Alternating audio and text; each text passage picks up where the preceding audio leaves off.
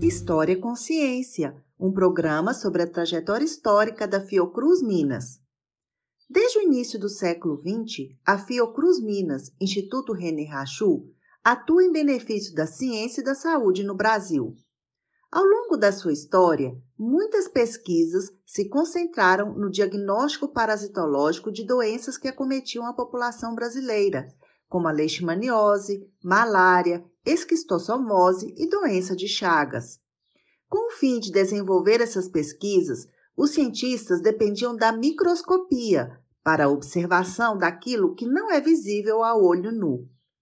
A Fiocruz Minas possui um acervo museológico com mais de mil objetos científicos, incluindo uma coleção de 29 microscópios de diferentes tipos.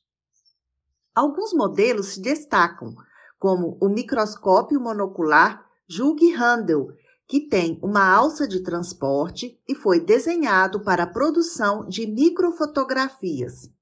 Já o M11 é portátil, possui uma cápsula de proteção e, pela sua estabilidade, foi muito útil no trabalho de campo. Outro modelo importante é o microscópio binocular Stand W, que inovou no formato circular do seu canhão e no acréscimo de um tubo com um sistema de lentes adicionais. O acervo ainda conta com um microscópio MAC-M, que possui uma lupa com desenho industrial e objetivas que giram perpendicularmente ao local onde se colocam as amostras. Também integra a coleção o microscópio invertido M40, que, diferente dos modelos convencionais, tem um sistema óptico na parte de baixo.